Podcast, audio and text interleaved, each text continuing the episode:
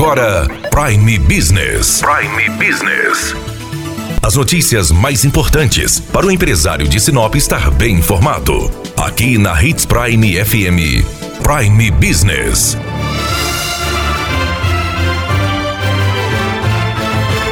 Você já declarou o seu imposto de renda ou está entre a metade da população que ainda não entregou o formulário? Segundo a Receita Federal, até dia 8 de junho, o fisco havia recebido 17 milhões 642 mil 927 prestações de contas de um total de 32 milhões de formulários esperados este ano. Conversamos com a contadora Marlene Costa, que falou sobre este assunto. Falando em compromisso, falamos do imposto de renda pessoa física Física 2020, que embora o prazo foi prorrogado, o último dia para entrega sem multa continua sendo 30 do 6. É, as obrigações continuam as mesmas. É, quem ganhou acima de R$ 28.500, quem tem propriedade rural, pequeno produtor, é, quem tem patrimônio acima de 300 mil reais, quem fez movimentação na Bolsa de Valores, devem ficar todos atentos. É, também, nesse momento, ainda dá para fazer um grande ato de cidadania, que é fazer doação de parte do imposto de renda que vai para a União podemos deixar aqui no município, no lar do idoso, no fundo da infância e da adolescência. Fale com seu contador. O preenchimento e envio da declaração